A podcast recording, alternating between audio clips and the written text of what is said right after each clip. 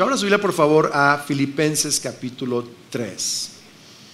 Hoy quiero enseñarle un poco a procesar pérdidas.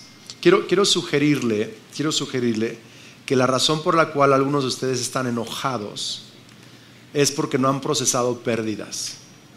Están frustrados porque no han soltado cosas que tienen que soltar. Voltea con su vecino y dile, ahora sé por qué estás así. Vamos, dígaselo. Ahora sé, ¿verdad? Filipenses 3, verso 3. Porque la circuncisión somos nosotros los que por medio del Espíritu de Dios adoramos. Nos enorgullecemos en Cristo Jesús y no ponemos nuestra confianza en esfuerzos humanos. Yo mismo tengo motivos para tal confianza. Si cualquier otro cree tener motivos para confiar en esfuerzos humanos, yo más circuncidado al octavo día, del pueblo de Israel, de la tribu de Benjamín, un verdadero hebreo. Una traducción dice hebreo de pura cepa. En cuanto a la interpretación de la ley, fariseo. Yo tengo la mejor, tenía la mejor doctrina de todos, lo que está diciendo. En cuanto al celo de lo que yo creía o defensor de lo que yo creía, incluso fui perseguidor de la iglesia. O sea, tanto yo defendía la doctrina y la ley de Moisés, que incluso yo pensaba que la iglesia estaba mal, por lo tanto yo la perseguía antes de conocer a Cristo. Está diciendo, yo era celoso de lo que creía. En cuanto a la justicia que la ley exige, yo era intachable, me portaba mejor que todos ustedes. Sin embargo, todo aquello que para mí era ganancia, ahora lo considero pérdida por causa de Cristo es más, todo lo considero pérdida por razón del incomparable valor de conocer a Cristo Jesús, mi Señor. Diga conmigo, incomparable valor. Muy importante. Por Él lo he perdido todo y lo tengo por estiércol o basura a fin de ganar a Cristo y encontrarme unido a Él no quiero mi propia justicia que procede de la ley. No quiero eh, en mis fuerzas tratar de, por mi comportamiento, ser considerado justo delante de Dios. Eso es imposible. Yo quiero la que se obtiene mediante la fe en Cristo. La justicia que procede de Dios basada en la fe. Verso 10. Lo he perdido todo a fin de, fíjate bien, conocer a Cristo Fíjate cómo, usa esta palabra, experimentar. No solo quiero conocerlo, quiero experimentar.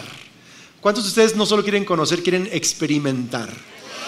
Quiero experimentar el poder que se manifestó en su resurrección, participar en sus sufrimientos y llegar a ser semejante a Él. Incluso quiero experimentar en su muerte.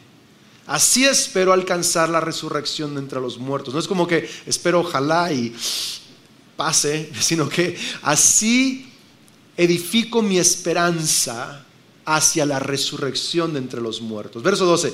No es que ya lo haya conseguido todo o que ya sea perfecto, sin embargo, sigo adelante esperando alcanzar aquello para lo cual Cristo Jesús me alcanzó a mí. Volte con alguien, dígale, Jesús te alcanzó para algo. Vamos, dígaselo, Jesús te alcanzó para algo, para algo. Ok, verso 13. Hermanos, no pienso que yo mismo lo haya logrado. Ya más bien una cosa hago. Por cierto, esa es la tercera vez que se usa la palabra una cosa en la Biblia. La primera es en Salmos, una cosa le pido al Señor. La segunda, Jesús le dice a Marta acerca de María, una cosa es necesaria y ella ha escogido la mejor parte.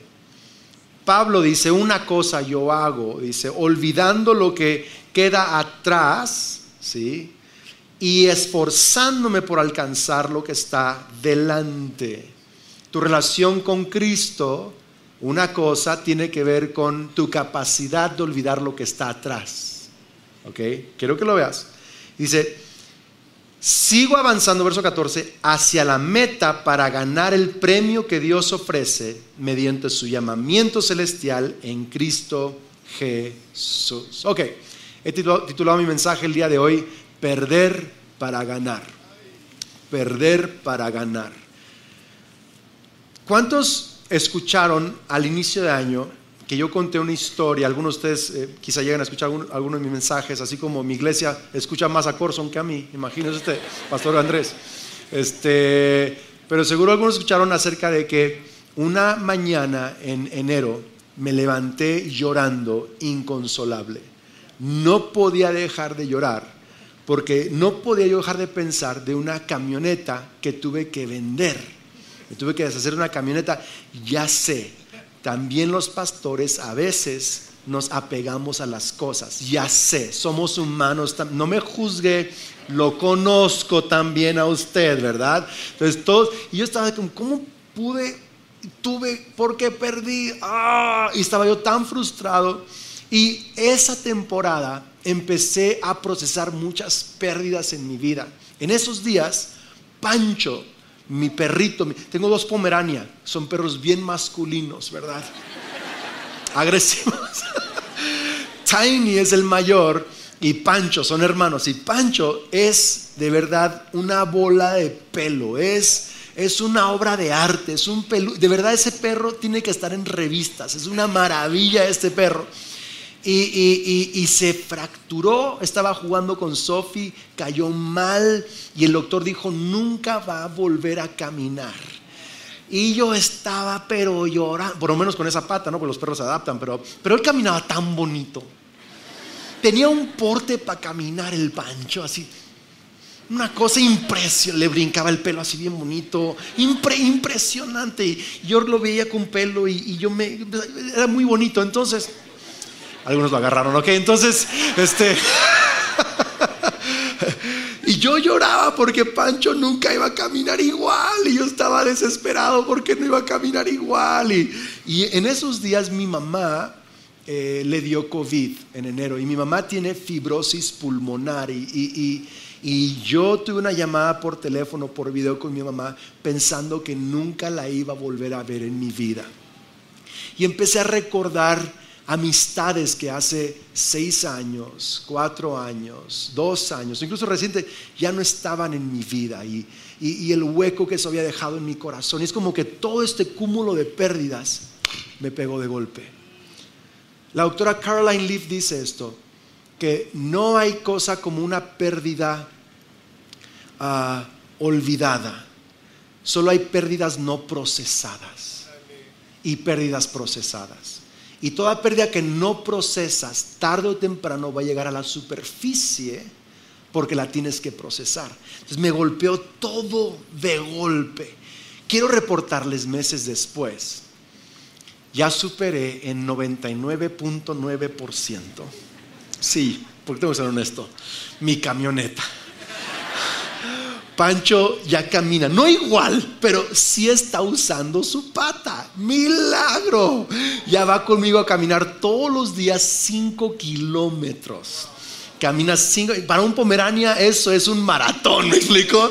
Entonces, este, maravilloso. Camina conmigo. Mi mamá se recuperó, gracias a Dios, eh, y ya pude soltar a esos amigos. Y me siento más feliz de lo que me he sentido en muchos años en mi vida. Me siento lleno de ánimo, me siento lleno de gratitud, me siento lleno de paz, me siento libre y es porque Dios me ha ayudado a procesar pérdidas. déjame decir algo que es muy importante para encontrar la alegría y la vida en abundancia, el gozo que Dios quiere para ti, necesitas aprender a procesar pérdidas.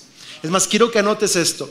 Una mente feliz ha aprendido a estar satisfecho con lo que tiene, en paz con lo que ya no tiene y con fe por lo que viene.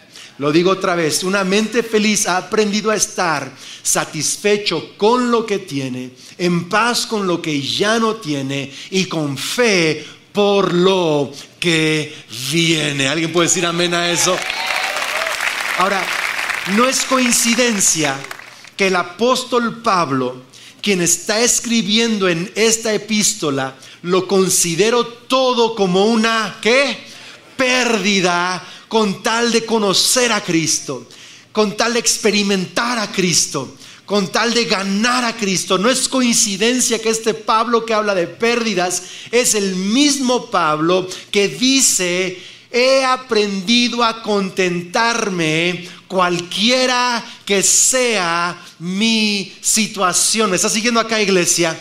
Está conectado el contentamiento, el gozo, la satisfacción con la capacidad de procesar pérdidas. Y en el pasaje está diciendo algo sumamente importante. Es un pasaje doctrinal, es un pasaje que tiene que ver sí con la fe, sí con lo que significa ser salvo. Está diciendo, por ejemplo, cosas como antes yo buscaba la salvación a través del cumplimiento de la ley y yo era fariseo y tenía buena doctrina en cuanto a lo que sabía y era celoso de eso. Yo crecí en un hogar del pueblo de Israel, soy Israel de pura cepa, fui circuncidado al octavo día. Yo puse mi confianza en todas esas cosas, pero una vez que conocí a Cristo, entendí que la única confianza que nos da salvación es la confianza en Cristo Jesús. Que no importa de qué familia vienes, en qué país naciste, de qué raza eres, cuál es tu color de piel, en qué religión creciste, qué también te has portado, cuántos títulos universitarios tienes, nada de eso cuenta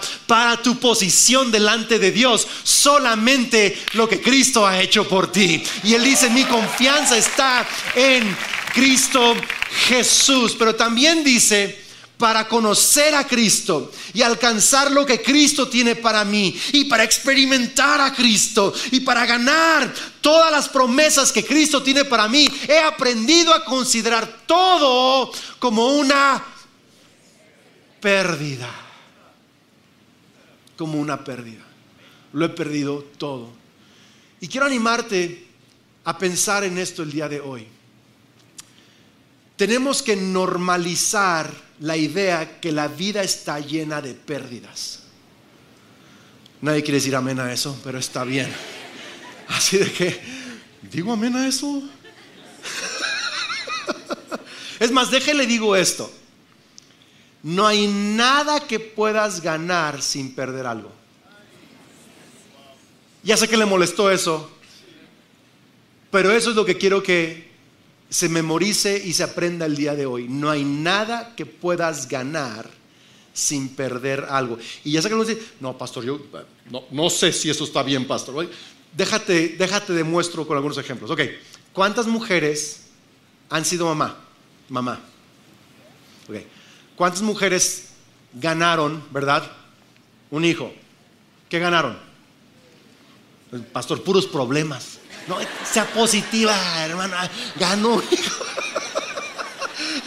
No, y ahora ni, me habla el desgraciado. Yo no, yo tranquila, tranquila. Pero, ¿qué ganó? Pero, pero, pero para ganar ese hijo, le prometo que perdió algo. Mujeres estuvieron embarazadas por nueve meses. Nueve meses en los que su cuerpo sufrió cambios. Hay cambios hormonales y cambios físicos cambios emocionales que sufre una mujer que nunca, en cierta manera, vuelve a ser la misma persona. Algunos hombres, y es que ya, ya no es la misma mi esposa. Pues no, le diste tres chamacos. Hola. Mi esposa, por ejemplo, antes yo usaba un perfume antes de que naciera Lucas era el perfume favorito que yo usaba que mi esposa le encantaba. Entonces era el aprobado por la señora, ¿sabes? Era como que el bueno, ¿no? Cuando nace Lucas, Kelly dice, ¿qué es ese olor? Digo, pues mi perfume, lo odio.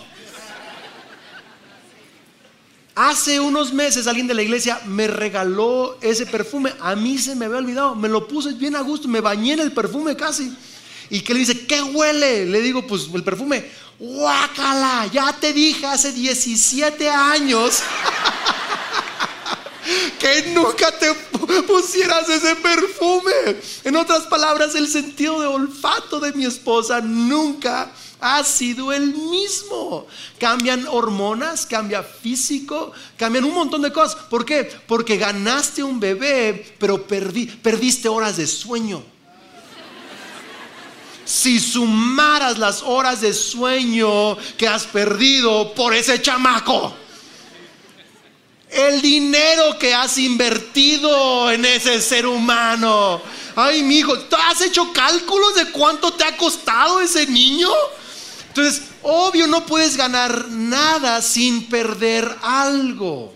No se puede. Tienes que estudiar las escrituras. No hay nada. Eh, Abraham, vete de tu tierra de tu parentela, de la casa de tu padre y vea, te voy a hacer, puede ser una nación grande, pero tienes que perder. No hay nada que puedas ganar sin perder algo. Hablaba con un amigo a inicios de año cuando estaba yo procesando todo esto. Es uno de los amigos más exitosos que conozco. Y yo le, yo le preguntaba, ¿qué tanto tiene que ver tu éxito con tu capacidad de procesar pérdidas? Y me dicen, mis 40 años de ministerio, nunca nadie me había hecho esa pregunta. Me dice, pero acabas de atinarle al meollo del asunto. Y empezó por la próxima hora a contarme historias de cómo había perdido, desde amistades, desde negociaciones para el terreno de la iglesia que se cayeron, que se volvieron a hacer, cosas, una y otra y otra y otra cosa que perdió. ¿Por qué? Porque no es posible ganar algo sin perder algo. Yo sé que no le gusta escuchar eso. No quiere decir amén, pero está bien. Luego me dijo mi amigo Andrés, incluso en el mundo de los deportes, esta verdad es sumamente importante. Dice, el que juega fútbol y cobró, por cierto, México llegó al mundial.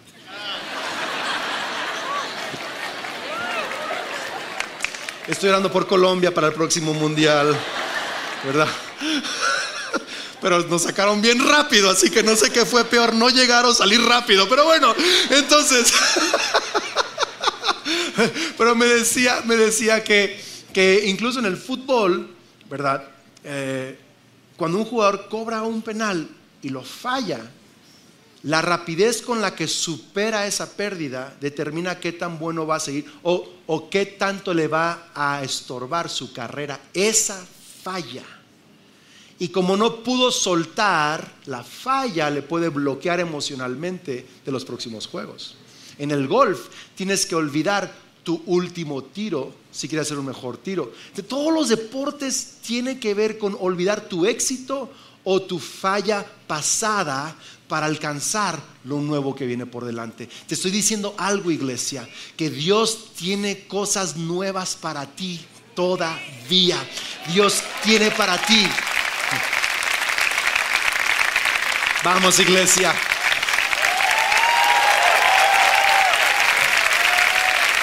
Dios tiene para ti todavía nuevos niveles de gozo. Tiene para ti nuevas amistades, tiene para ti nuevas victorias, tiene para ti nueva vida y vida en abundancia, tiene para ti nuevos niveles de revelación y conocimiento de Cristo, tiene para ti muchas cosas más todavía, pero va a requerir...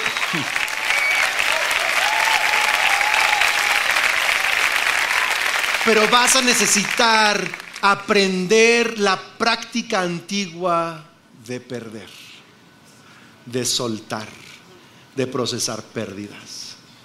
Volta con alguien y dígale, predícale, ayúdeme a predicar, por favor, dígale, para ganar algo tienes que aprender a perder. Amén. Del otro fuerte aplauso al Señor. Ahora, ¿cómo, cómo procesamos pérdidas como lo hizo? ¿Cómo, es, que, cómo es que Pablo podía decir, todo lo considero Pablo, ¿cómo le hacías? ¿Cómo es posible vivir con esta capacidad de soltar, de, dejar atrás, de, perder y, seguir avanzando? ¿Cómo le haces? Ok, tres cosas que yo veo en este pasaje. ¿Están listos? Número uno, considerar a Jesús como mi valor sublime. Considerar que a Jesús como mi valor sublime.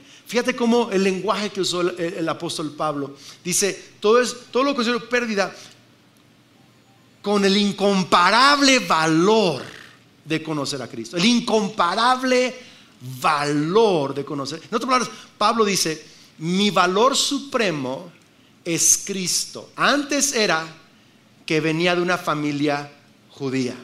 Antes era que fui circuncidado al octavo. Ese era mi valor supremo. Eso me daba una posición en la sociedad, pero mi valor supremo ahora se llama Cristo Jesús. Déjame decirte esto, todo aquello que tú consideres es tu valor supremo determina la manera en que respondes a todo en la vida. Por ejemplo, le doy un ejemplo rápido, así, ni es, ni es, el mejor ejemplo, pero es un ejemplillo. Ejemplillo, ¿le parece? Un ejemplillo. Mi, esposa eh, de pronto agarra el carro, bueno, todos los días. no quiero decirle cuántas veces le ha puesto rinazos, ¿sabe lo que es un rinazo? Al carro. Mi carro. Aquí hay baches. Le llaman baches, hoyos, ¿cómo le llaman acá? ¿Sí? Huecos. Ah, ándele, ah, ok, en México son baches. Soy más feo. Mi esposa es experta en caer en huecos. Eh, pero haz de cuenta que ve una uh, latina perfecto, así como que eres bárbara, o sea, impresionante. Literal, acá rato llega y, me, ve con una caricia y le dice, amor, ¿qué pasó? Es que fíjate que venía saliendo del estacionamiento y este, pues no vi así una cosa allí, ¿verdad? Y este, se raspó el carro. Como de dónde, amor? Pues así de lado, ¿verdad? No se nota mucho, pero... Entonces, años atrás, ¿verdad? Este, porque Dios me, Dios me ha en un proceso de, de que mi valor supremo sea Cristo. Entonces, yo le ponía tanto valor a, a mi carro a que no se rayara, a que no le pasara. Es como que yo tenía un sentir de orgullo de mi carro nunca ha sido golpeado. Ni rayado. Soy importante porque mi carro es perfecto. No sé, no sé qué había emocionalmente con ese carro que cuando algo le pasaba me venía abajo mis emociones. ¿Me está siguiendo acá? Esto sí. El, pastor que carnal, la camioneta y era el carro. O sea, te conozco, no me juzgues. Para, para todos es algo. Y entonces Dios me ha tenido que enseñar que es más importante mi esposa y sus emociones que el rayón de mi carro. Algo maravilloso pasó la semana pasada. Maravilloso. Llegó a la casa con su carita de culpable otra vez. Y había rayado el carro en un estacionamiento, toda la esquina del lado izquierdo. Y le dije, sorprendentemente, no te preocupes. No pasa nada. ¿En, serio? Sí, es un carro mi vida preciosa.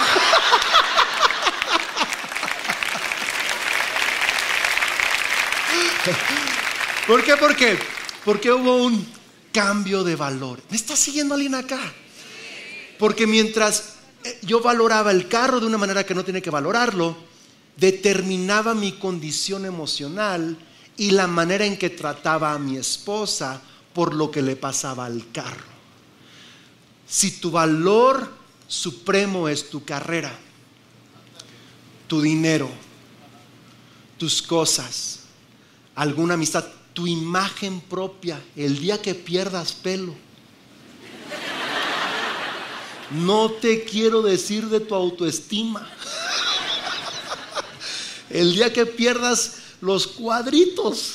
No ¿Por qué? Por mucha gente todo su mundo gira alrededor de su valor supremo. Tu imagen, tu cuenta de banco, tu carrera, tus amigos. Y Pablo está diciendo, mi valor supremo es Cristo. Me puede cambiar mi condición cabellera. Puede pasarle algo a mi carro, puede pasarle algo a mi reputación, puedo quedarme sin nada y no pasa nada porque sigo teniendo lo más importante para mí. Se llama Cristo Jesús. Él podía procesar pérdidas porque tenía su valor supremo en Cristo Jesús. Es lo que es lo que el Salmo dice, ¿verdad? El Señor es mi pastor, nada me faltará. Si lo tengo a Él, tengo todo. Es el rey David diciendo cuando estaba en riesgo después de un error, estaba en riesgo de perder todo el reino y su oración no fue, Señor, no quites de mí mi reino. Dijo, Señor, no quites de mí tu santo espíritu. Me puedes quitar el reino, pero si tengo tu santo espíritu, tengo todo lo que tú quieres para mí y puedo reconstruir mi vida aún después de un error. Iglesia, me está siguiendo alguien acá el día de hoy. Necesitas cambiar ¿Cuál es tu valor supremo? La segunda cosa es considera tus pérdidas como una oportunidad para experimentar más de Jesús. Esto me vuela la cabeza. Porque el apóstol Pablo, quiero que lo, lo medites de nuevo. ¿Cómo dijo? Dice, quiero experimentar el poder que actuó en él al resucitar de los... Es más, no solo quiero experimentar el poder de su resurrección, he entendido que para experimentar el poder de la resurrección tengo que identificarme con Cristo con su sufrimiento. Pablo, ¿quién eres? ¿Quién quiere sufrir? Solo el que quiere resucitar.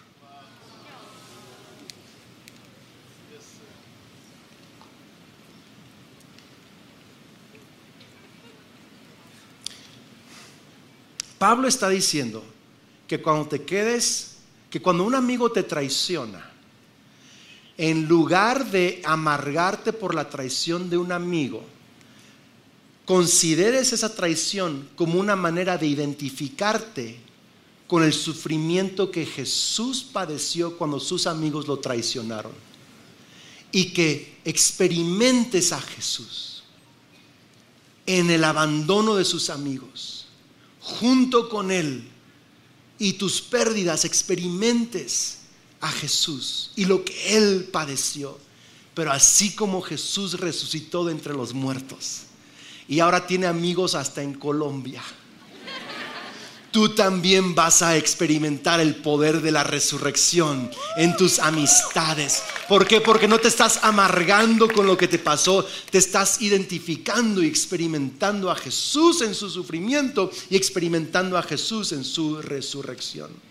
Que cuando tienes un fracaso financiero por una mala decisión o porque alguien te defraudó y de pronto hubo hay escasez en tus finanzas, en lugar de perder tu identidad y perder tu, tu paz por el tema financiero, que te identifiques con Cristo, que se quedó literal, aún sin la camisa que llevaba puesta, echaron suertes para sus ropas, identifícate con Él.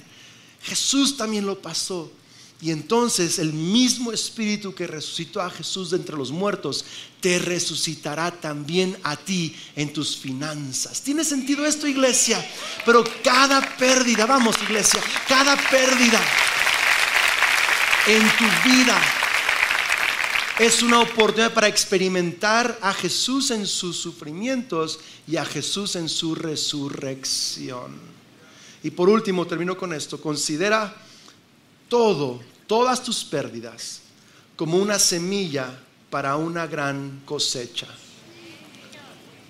Para una gran cosecha. Quiero que notes el lenguaje del apóstol Pablo. Dice, una cosa hago, olvidando lo que queda qué? Atrás. Y me extiendo qué? Para lo que viene hacia adelante. Ahora, me acordé al estudiar este pasaje de un, una parábola que mi maestra de libros proféticos nos enseñó. Y quiero leerte la versión que más explica el, color del lenguaje de, esta parábola, que para mí lo conecta con lo que Pablo está diciendo. Y vamos a terminar con un, un par de ideas y orar. Pero Marcos 4:26 dice, luego Jesús dijo, el reino de Dios es como una semilla echada al campo por un hombre, que luego se va a dormir y ¿qué pasa? se olvida de ella. La semilla brota y crece. Él no tiene idea cómo sucede. La tierra hace su trabajo sin su ayuda. Primero un tallo verde, luego la flor, luego el grano maduro. Cuando el grano se ha formado completamente, el hombre cosecha. Es tiempo de cosecha. Fíjate lo que está ocurriendo acá. Está diciendo que el reino de Dios es como, como una semilla que es echada al, campo y el, el hombre la siembra y después de sembrarla va y se va a dormir y se olvida. ¿Por qué? Porque sabe que la semilla y la tierra van a hacer su trabajo y va a haber una gran cosecha. Yo quisiera aquí tener con ustedes un elote o una mazorca. ¿Qué se dice choclo? Choclo. ¿Cómo se llama la planta con todo el choclo? Mazorca. Yes. ¿Sabe usted cuántos granos tiene la mazorca? Aproximadamente 600 a 800. ¿Y sabe cuántos granos se requirió para que creciera una planta? Uno. ¿Por qué es que el agricultor puede sembrar esa semilla y olvidarse de la semilla? Porque sabe que lo que sembró va a darle mucho más de lo que dejó atrás. Y el apóstol Pablo está usando un lenguaje de siembra. Dice, una cosa hago, porque escuche esto iglesia, en el reino de Dios no hay nada perdido, solo cosas sembradas. Todo aquello que tú pierdes en el reino, vamos, alguien tiene que ayudarme. Todo aquello, Andrés, es que es que me robaron un carro. Siémbralo.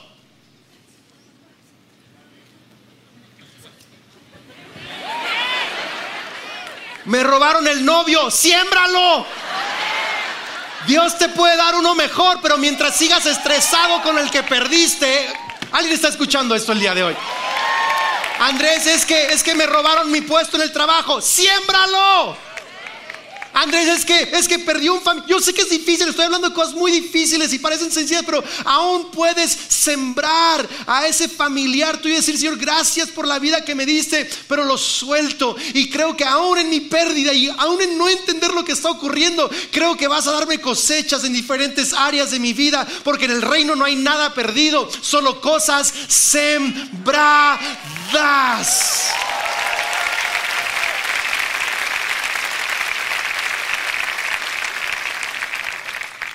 Quiero leer otro versículo y terminamos. ¿Me, da chance, pastor, un versículo más? Juan 12, 24. Les aseguro que si la semilla de trigo no cae en tierra, ¿y qué? ¿Y qué? Fíjate qué lenguaje de pérdidas, de, de, soltar, de morir. Y muere, se queda solo, pero si muere, produce mucho fruto. El que ama su vida la pierde, el que ama su vida la pierde. En cambio, el que aborrece o pierde su vida en este mundo por mi causa, la conserva para la vida eterna. ¿Qué está diciendo, qué está diciendo Jesús? Muere a las cosas. Tu vida es como una semilla, tu vida está llena de semillas, déjalas ir, siémbralas, siembra tu vida. ¿Por qué? Porque hay una cosecha para ti en tu vida, en tu futuro, en tu relación con Dios. Él tiene algo mejor para ti. El apóstol Pablo dice, una cosa hago, he una práctica en esta vida. Si voy a alcanzar lo nuevo, la cosecha que Dios tiene, he aprendido.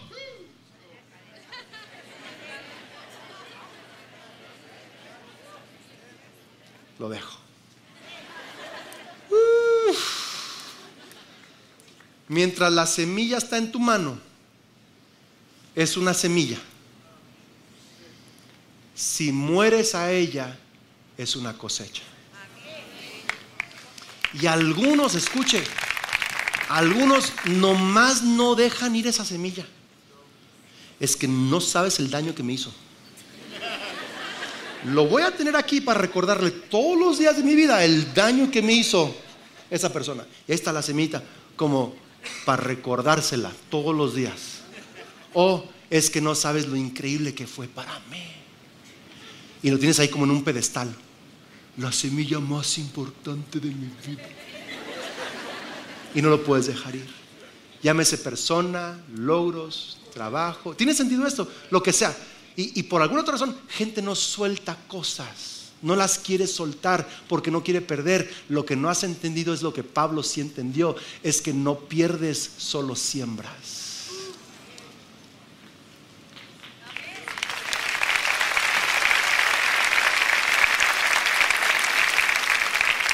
Si puede pasar alguien al piano, voy a orar, pero si- siento decirles una cosa más. ¿Saben de qué semilla está hablando Marcos cuando dice el reino de los cielos? es una semilla. Esa semilla de la que está hablando Jesús, en parte está hablando de él mismo. Dios Padre sembró a Jesús. Dios Padre tuvo que soltar a su Hijo. Jesús tuvo que soltar a su Padre. Incluso en la cruz dijo, Dios mío, Dios mío, ¿por qué me has, por qué me has soltado? Porque Jesús fue la semilla que el Padre sembró. Y en la cruz del Calvario, Jesús dio no una parte de su vida, dio toda su vida. Y ahora estamos cosechando dos mil años después, hasta en Colombia, la salvación de millones de personas, porque un día Jesús puso su vida como una semilla. Estuvo dispuesto a perder para ganar. Y te estoy animando el día de hoy. No sé qué has perdido y quiero animarte a incluso considerar que hay cosas que no has querido recordar por el dolor que significa procesar lo que perdiste. Lo has puesto debajo de un tapete y lo has dejado allí. Pero el Señor quiere que lo proceses, que lo sueltes, que lo entregues, que lo perdones, porque quiere darte una cosecha. ¿Alguien puede decir amén a eso?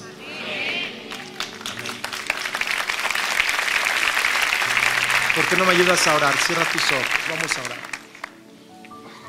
Padre Celestial, yo oro con mis hermanos y mis hermanas aquí.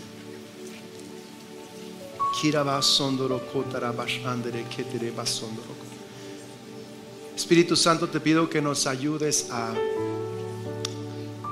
procesar pérdidas. Algunos, algunos no han querido recordar ciertas pérdidas no han querido ni siquiera pensar en cierta cosa que ya no tienen, o amistad, o algo en su familia, o su salud, o su carrera. Ni siquiera lo pueden pensar porque es demasiado doloroso recordar. Pero hoy te pedimos, nos des gracia para procesar nuestras pérdidas. Ahí en tu lugar puedes orar conmigo y decirle, Señor Jesús, enséñame a perder para ganar. Hoy considero a Jesús como el valor supremo de mi vida. No mis cosas, no mi familia, no mis logros. Jesús, tú eres mi valor supremo. Hoy considero mis pérdidas como una oportunidad para experimentar a Cristo para experimentar su sufrimiento y su resurrección. Y hoy considero mis pérdidas. Dilo en voz audible, te va a ayudar. Hoy considero mis pérdidas como una semilla. Esa amistad que perdí, la siembro, la suelto. Ese dinero que perdí, lo siembro, lo suelto. Ese fracaso que tuve, lo siembro, lo suelto. Esa traición que sufrí, lo siembro, lo suelto. Y declaro que recibiré una gran cosecha en el nombre de Cristo Jesús. Te amo a ti más que a mí. Te amo a ti más que a mi